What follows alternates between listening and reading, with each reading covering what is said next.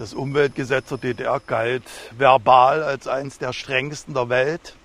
Aber man durfte ja Gesetze brechen, wenn das im Sinne des Staates war. Das waren die berühmten Ausnahmegenehmigungen. Fred Walkow war bis 2015 Umweltdezernent des Landkreises Bitterfeld. In Bitterfeld wurden zu DDR-Zeiten Lösungsmittel, Dünger, Farben, Zutaten für Waschmittel und vieles mehr hergestellt. Rund 5000 verschiedene chemische Substanzen.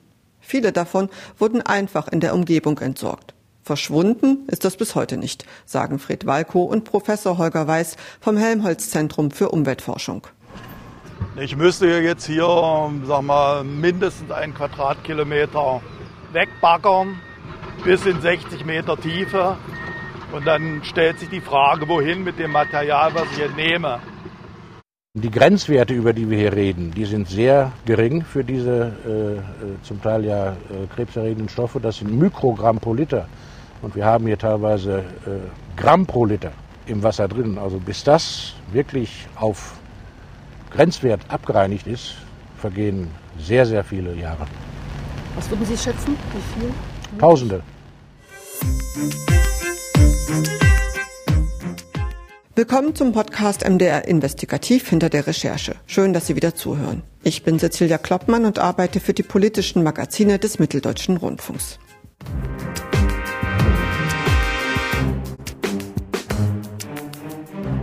Ich erinnere mich noch gut, wie ich in den 70er, 80er Jahren mit dem Zug zu einer Tante nach Halle gefahren bin.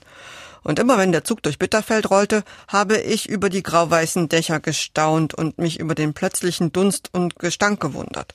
Die Umweltverschmutzung war damals also sogar für Kinder zu bemerken. Meine Kollegin Heidi Mühlenberg beschäftigt sich schon seit sehr vielen Jahren mit den Hinterlassenschaften der DDR-Chemieindustrie, und zwar seit gut 30 Jahren. Ich freue mich sehr, Heidi, dass du dir heute Zeit genommen hast für ein Gespräch in unserem Podcast. Herzlich willkommen. Ja, hallo, sehr gerne.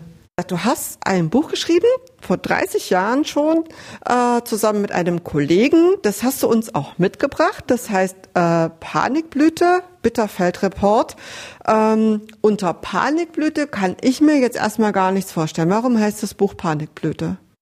Das war ein Begriff aus der Botanik. Das ist also ein Fachbegriff. Und das bezeichnet einen Baum, der abstirbt oder eine Pflanze, die abstirbt und sozusagen kurz vorm Sterben nochmal so richtig eine ganz dolle Blüte raustreibt, um die, den Fortbestand der Art zu sichern. Und das bezeichnet man als Panikblüte. Ich fand das sehr, sehr passend, weil was wir erlebt hatten zur Wendezeit war so eine ja, eine ganz merkwürdige, so ein ganz merkwürdiges Aufblühen der Stadt Bitterfeld. Also es schossen plötzlich überall Autohäuser aus dem Boden manchmal nur in Baracken, die also an die Bitterfelder die ersten Westautos verkauft haben, viele gebraucht auch dabei. Und es gab dann so die ersten Geschäfte. Ja, es, es war so ein, so ein Aufschwung, wo wir das Gefühl haben, der ist nicht echt. Also weil die ganze Region war ja todkrank, zumindest haben wir das so empfunden.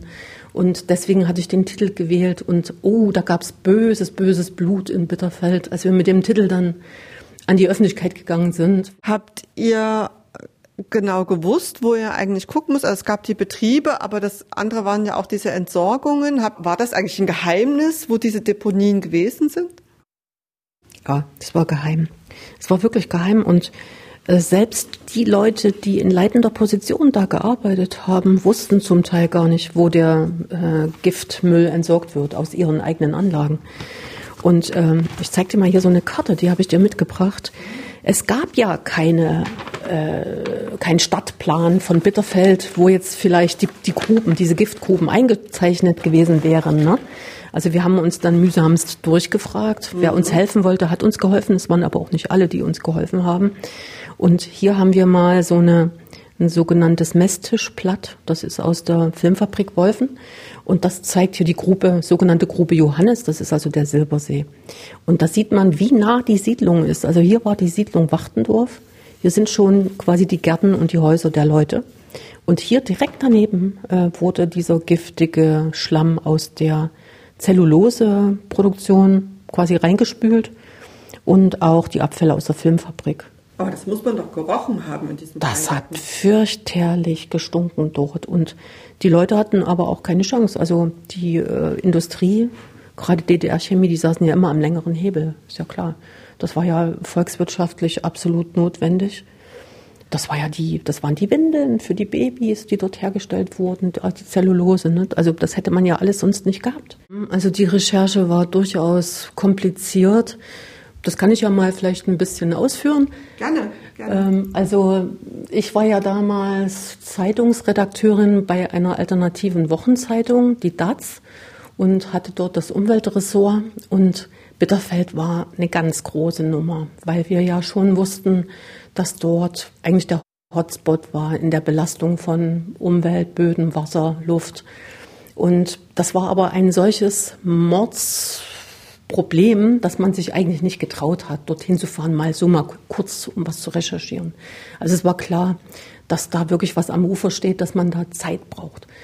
Und dann gab es eben die Gelegenheit, äh, mein Kollege, du sprachst ihn schon an, Michael Kurt, ist Fotograf und er hatte die Idee, das zu dokumentieren, was in Bitterfeld geschehen ist, weil seine Tochter sehr krank war, also umweltkrank. Sie hatte Pseudogrop. Und da hatte er beim Forum Verlag das angeboten, dass er ein Bildband machen wollte über die Zustände in Bitterfeld. Das fanden die gut, aber klar war, man kann nicht nur diese schrecklichen Bilder zeigen, ohne dass man die erklärt.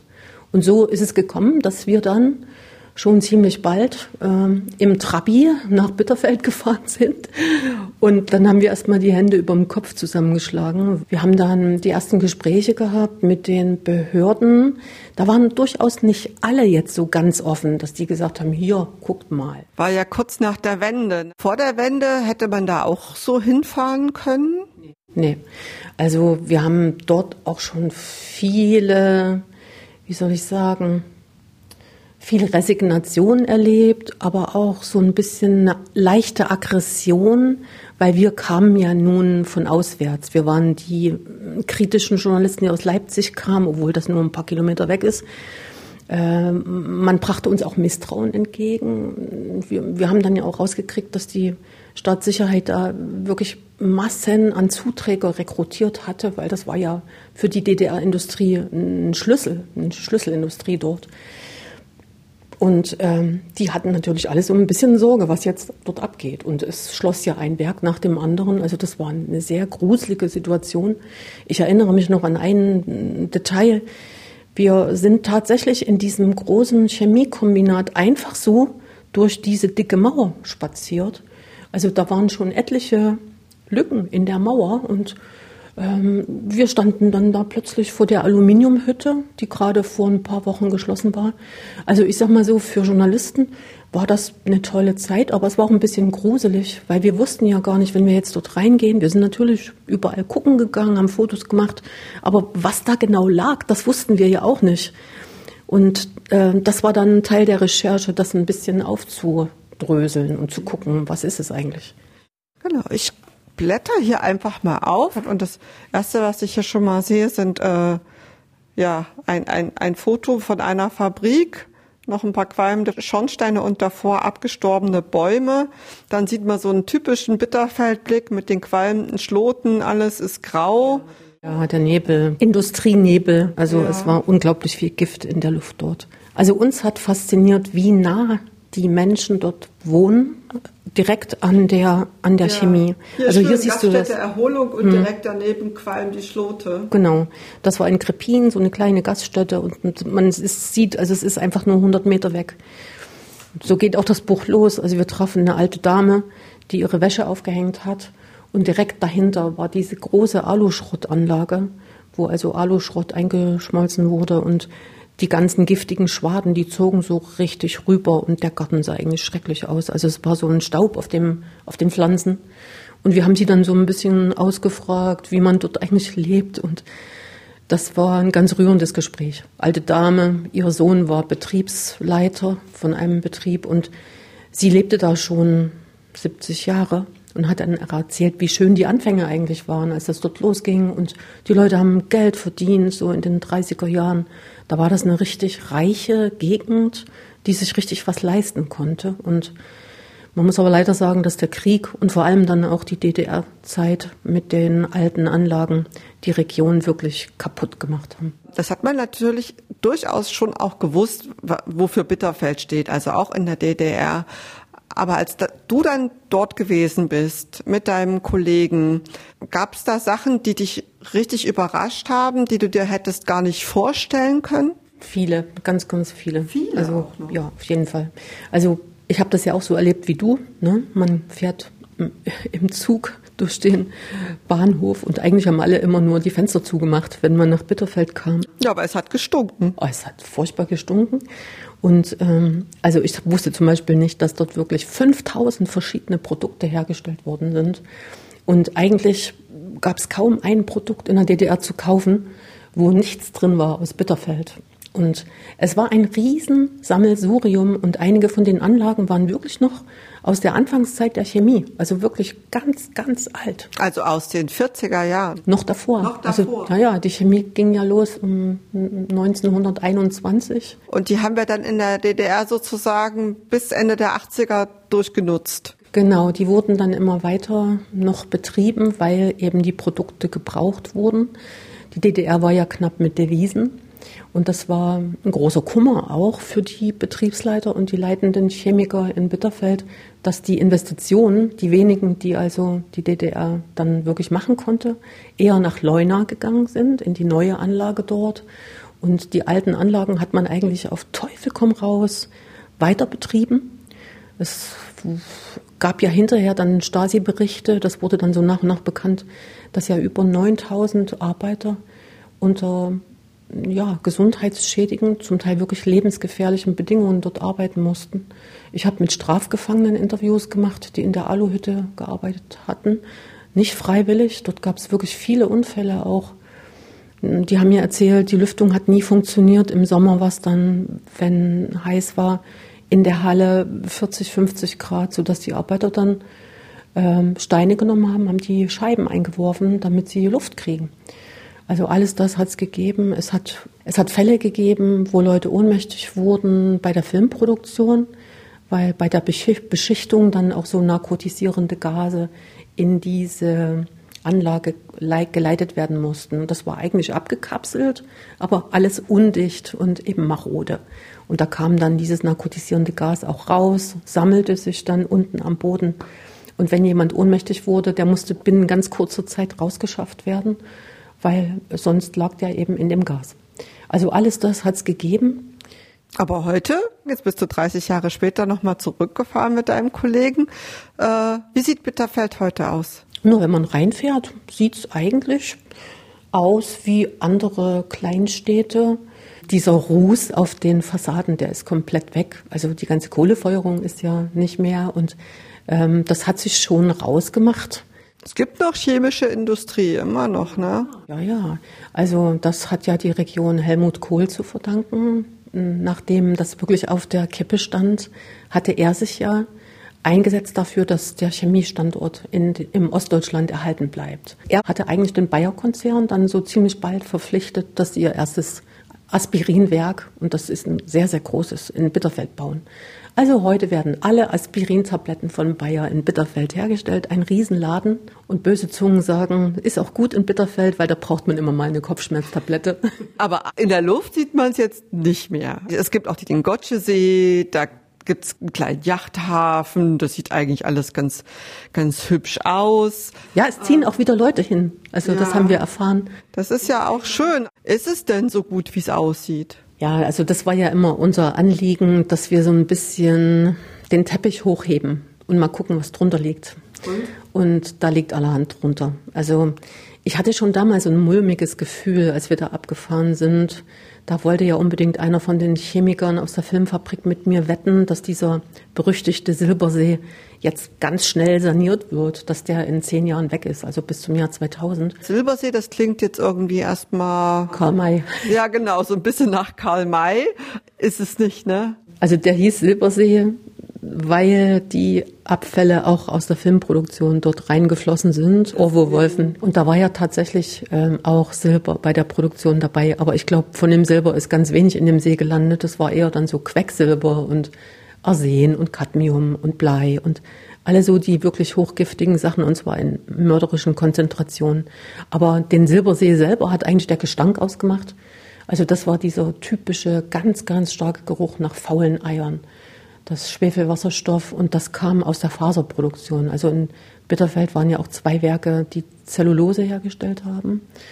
Und das waren riesige Werke, die auch keiner mehr wollte, aber es waren die einzigen, die noch so liefen. Und äh, die haben sehr, sehr, sehr viele Abwässer produziert, flüssige, die dann so in diesen See geleitet wurden. Also es war eigentlich kein See, es war eigentlich eine alte Kohlegrube. Grube Johannes ist ja auch der offizielle Titel. Und hm, die haben sich dort dann quasi abgesetzt, verschlammt. Das Wasser ist so ein bisschen verdunstet und heute sieht das so aus. Es ist leider noch da. Also wir haben gesehen, dass der See dort noch ist. Der ist also überhaupt nicht saniert und weggebracht worden. Wie muss ich mir das vorstellen? Also es gab ja dort vorher ganz viel Braunkohle und äh, diese Tagebaurestlöcher, wie man die nennt, in die hat man das einfach reingekippt. Aber es gab jetzt nicht nochmal wie eine, wie eine Schutzwand. Also muss man sich das vorstellen, es war einfach ein offenes Erdloch und man hat das ungeschützt einfach da reingekippt? Ja, stell dir das vor. Also das war, ist, ist, ist wirklich monströs. Also es ist in dieser Verantwortungslosigkeit gegenüber der Umwelt ist das wirklich monströs. Weil wir reden hier über zehn Quadratkilometer, die komplett verseucht sind. Und das ist auch das Besondere an Bitterfeld, dass dort eben vorher die Gruben ausgekohlt wurden. Witzigerweise haben ja die reichen Grubenbesitzer die Gruben nach ihren Ehefrauen benannt. Also die haben dann so schöne Namen, ne? Antonie. Und ja, die konnten ja nicht wissen, was dann später passiert damit. Ja. Und äh, als dann das Chemiekombinat immer mehr Abfall produziert hat und keine Sondermülldeponie da war, hat man die einfach in diese Gruben gekippt. Die waren groß, die waren tief, die waren sehr tief. Die Grube Antonia ist 60 Meter tief. Und äh, das hat dann dazu geführt, dass das Gift quasi in das Grundwasser reingesickert ist, in den Boden und in Richtung, das fließt also in Richtung der Mulde, der Mulden, Muldenaue. Und du hast heute eben zehn Quadrat, zehn bis zwölf Quadratkilometer verseuchtes Gebiet und einen unglaublich großen Grundwasserschaden dort. Und er ist ja auch auf absehbare Zeit überhaupt nicht zu beseitigen. So sagt es dir zumindest Professor Holger Weiß vom Leipziger Helmholtz-Zentrum für Umweltforschung. Sind in Bitterfeld, anders als in anderen Schadensfällen, eben sehr viele Chemikalien in den Untergrund gelangt. Insgesamt wurden hier etwa 5000 verschiedene chemische Produkte hergestellt und die findet man alle im Untergrund irgendwo wieder und das macht eben diesen Schadensfall so kompliziert. Denn die Grenzwerte, über die wir hier reden, die sind sehr gering für diese äh, äh zum Teil ja äh, krebserregenden Stoffe. Das sind Mikrogramm pro Liter. Und wir haben hier teilweise äh, Gramm pro Liter im Wasser drin. Also bis das wirklich auf Grenzwert abgereinigt ist, vergehen sehr, sehr viele Jahre. Was würden Sie schätzen? Wie viel? Tausende. Diese ganzen Chemikalien, die da jetzt schon ewig liegen, die bleiben da ja nicht, sondern die wandern ja vermutlich. Welche Möglichkeit gibt es denn überhaupt, das zu stoppen? Tja, gute Frage.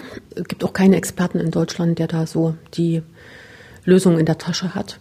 Das Umweltforschungszentrum wollte spezielle Bakterien züchten, haben sie auch gemacht, die sozusagen in den Boden dann gegeben werden und äh, die Schadstoffe sozusagen vor Ort, ohne dass man das rauspumpen muss, reinigen. Das hat aber nur sehr bedingt funktioniert, eigentlich eher schlecht als recht, weil es einfach zu viele verschiedene durcheinander sind. Also es sind viele zu viele verschiedene Chemikalien, die miteinander auch schon reagieren. Und dann kam ja noch die Muldeflut 2002, du erinnerst dich, die Elbe, die Mulde und hat in ganz kurzer Zeit quasi Bitterfeld überschwemmt und diesen einen äh, Restsee, der also dort nach und nach mit sauberem Wasser geflutet werden sollte, das ist die Gotsche, überschwemmt. Und damit äh, hatte man binnen weniger Tage eine völlig andere Situation, weil ganz viel von dem Grundwasser, von dem äh, verseuchten Boden plötzlich im Wasser lag. Also der Grundwasserspiegel in Bitterfeld ist in, enorm angestiegen in dieser ganz kurzen Zeit. Man hatte ja schon vorher die Pumpen abgestellt, die vorher die Tagebaurestlöcher trocken gehalten haben. Und dann hat sich quasi der natürliche Grundwasserspiegel wieder eingestellt. Das heißt, das Grundwasser steigt hoch und steigt rein in diese ein Dutzend Gruben, die dort um Bitterfeld verteilt sind. Und Jetzt gibt es natürlich Unterschiede. Manche Chemikalien lösen sich sehr schnell und gehen dann mit dem Wasser auf Wanderschaft. Andere sind eher stabil. Also zum Beispiel Schwermetalle lösen sich jetzt nicht so schnell im Wasser. Aber das große Problem ist eben, sind die Kohlenwasserstoffe, Benzol, was unglaublich giftig ist, was nervenschädigend und krebserregend ist. Und für den Film durfte ich mal gucken, wie das so aussieht, was sie da aus 13 Meter Tiefe hochholen. Und ich bin nicht sicher, wie groß der Anteil von Wasser da drin noch war. Das ist jetzt das Bitterfelder Grundwasser, hier an dieser Stelle. Und es riecht ein bisschen nach Phenol und ein bisschen nach Benzin, würde ich sagen. So richtig nach Wasser hat es nicht ausgesehen, was du da hattest. Nee, nee. Es ist doch tatsächlich so, dass gerade der Herr Walko, den wir gehört haben, der hatte ja auch gesagt, dass an einigen Stellen in Bitterfeld das Grundwasser komplett ersetzt ist durch flüssige Chemie, also durch flüssiges Chlorbenzol. Also da, wo sonst eigentlich Wasser schwimmt im Boden, ja, dort findest du also Chlorbenzol. Und äh, eigentlich sind die Grenzwerte im Mikrogrammbereich, ja, und dort findet man wirklich grammweise im Liter, ja, pro Liter. Also es ist eine unglaublich giftige Brühe. Kann man das denn überhaupt nutzen? Also nutzen denn die Bitterfelder das Grundwasser? Nee, wir waren in der Gartensparte am Busch in Wolfen. Die haben uns erzählt, dass noch bis zur Wende einige Trinkwasserbrunnen tatsächlich betrieben wurden, was ich auch schon für fahrlässig halte. Die haben dann damit bewässert, also die haben das nicht direkt zum Trinken genommen. Dann ist es ja trotzdem im Obst und Gemüse. Ja, also würde ich so sehen. Ähm, die Bitterfelder sind da irgendwie entspannt und haben uns gesagt, ja, das hat ja ein bisschen gerochen, aber wir haben trotzdem unser Obst gegessen. Also sie sind da wirklich entspannter. Und wie man den Schaden repariert, das war ja die Hauptfrage. Also pumpen, pumpen, pumpen bis in alle Ewigkeit. Das ist das, was alle Experten sagen. Es ist kein Ende abzusehen. Also man hat quasi einen Riegel gebaut. Du musst dir das vorstellen, es ist eine lange Kette von Brunnen, also immer so im paar hundert Meter Abstand, wie so Perlen auf einer Kette.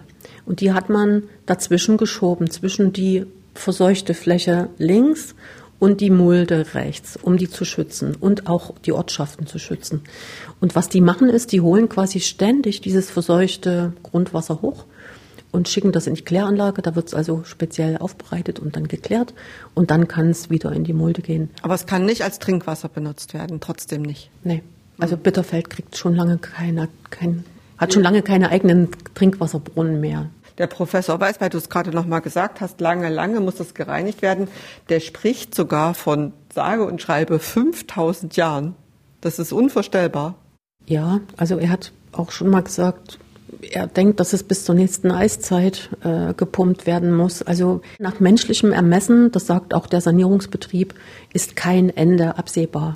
Aber hat man denn einen, einen Überblick, wo das überhaupt ist? Also kann man das klar abgrenzen? Ja, das hat man inzwischen, weil es wurde ja Bitterfeld extremst gut kartiert seitdem. Da sind ja unglaubliche Gelder geflossen. Es gibt jetzt Karten, wo genau die Verseuchungen eingezeichnet sind, wo auch beprobt wurde, welche Schadstoffe dort die wichtigsten sind. Wir waren auf der giftigsten Grube, das ist die Antonie, klingt nett, aber ist wirklich das schlimmste Giftloch, was man sich vorstellen kann. Die sind jetzt gerade dabei, die Oberfläche abzudecken. Da wächst also jetzt Gras. Im wahrsten Sinne des Wortes wächst jetzt Gras wächst über den. Gras drüber. ja, genau. Aber das sollte vielleicht kein Schaf fressen, oder?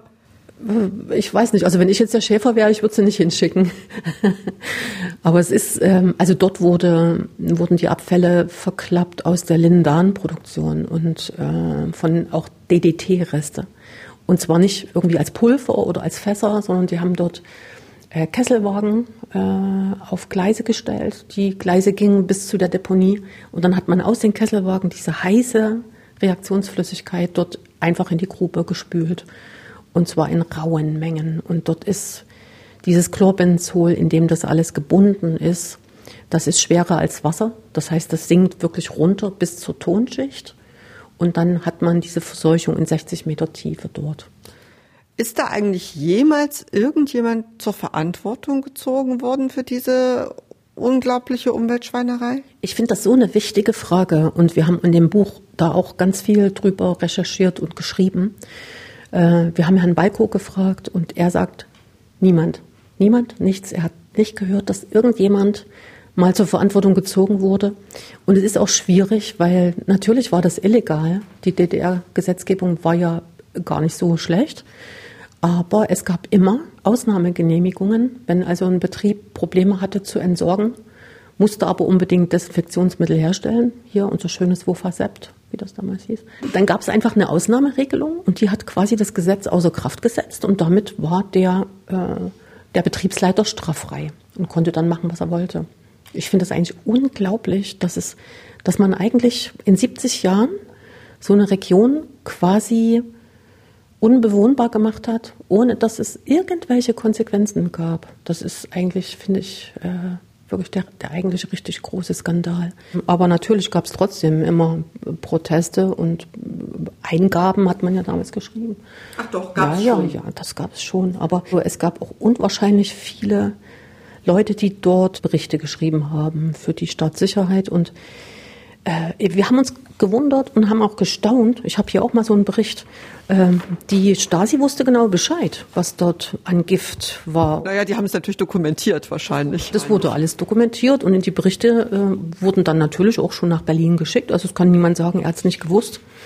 Und ähm, also hier zum Beispiel gab es dann äh, Anfang 90 hat hier der Umweltbeauftragte vom Chemiekombinat mal ganz mutig so ein Konzept geschrieben. Äh, er wollte also eine, endlich eine ordentliche Deponie haben. Und da hat er mal so reingeschrieben, was eigentlich alles keine, keinen Platz hat, zu, entsorgt zu werden. Also auf gut Deutsch, was bis jetzt einfach nur verklappt wird. Das waren hier Phenol, 80 Tonnen zum Beispiel, Natronlauge, jede Menge, äh, Schwefel. Chlorwasserstoff. Also es sind hier immer Tonnagen angegeben. Chromatschlamm. Chromat ist richtig böse giftig. Und äh, geschockt hat mich hier auch Abwasserlast, Quecksilber, fünf Tonnen pro Jahr. Also die haben dort fünf Tonnen pro Jahr ins Wasser gelassen. Natronlauge. Also das war schon wirklich, äh, eigentlich war es kriminell. Also es war, es war wirklich kriminell. Also dieser, gerade dieser Mann hier, Dr. Enders, der hat uns extrem geholfen, weil äh, er war als Umweltbeauftragter immer mit diesen ganzen Problemen extrem befasst. Also der war Umweltbeauftragter. Schon in der DDR? Für das Chemiekombinat Bitterfeld. Das Chemiekombinat Bitterfeld hatte einen Umweltbeauftragten. Also wir reden ja hier von den 90er Jahren, ne? also 80er Jahre, Ende 80er. Hm. Aber in den 80ern schon, frage ich jetzt nochmal nach. In den 80ern, ja, genau.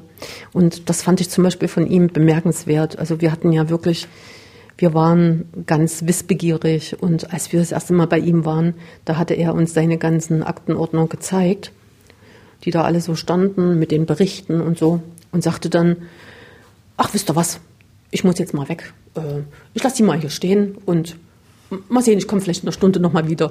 Und dann haben wir da gesessen und äh, ich habe irgendwie, keine Ahnung, 30 Seiten äh, auf ganz dünnem, schlechten Papier mit einem winzigen Kuli da gekritzelt mit winziger ja, Schrift. Ja, heute nimmt man einfach das Handy und ja, fotografiert die ja, Seiten in solchen das Fällen. Hätte ich, das, das hätte ich mir gewünscht. Ja, genau. aber das war cool von ihm. Also das war schön. Hm. Auf die Weise haben wir dann wirklich auch einiges rausgekriegt und das stand dann auch in dem Buch. Und als die Premiere war, hat das schon wie eine Bombe eingeschlagen. Also das muss man sagen. Jetzt seid ihr nach 30 Jahren nochmal dahin gefahren zusammen, der Michael Koth und du. Warum? Gab es irgendwie einen Anlass oder wolltet ihr einfach mal gucken? Also ich war immer schon ein bisschen neugierig, was jetzt eigentlich da geworden ist. Und ähm, dass der Silbersee, also mit dem Silbersee, das hatte ich immer im Auge behalten, so aus der Ferne. Hast du ja auch Berichte gemacht für unsere Nachrichtenmagazine, kann ich mich erinnern.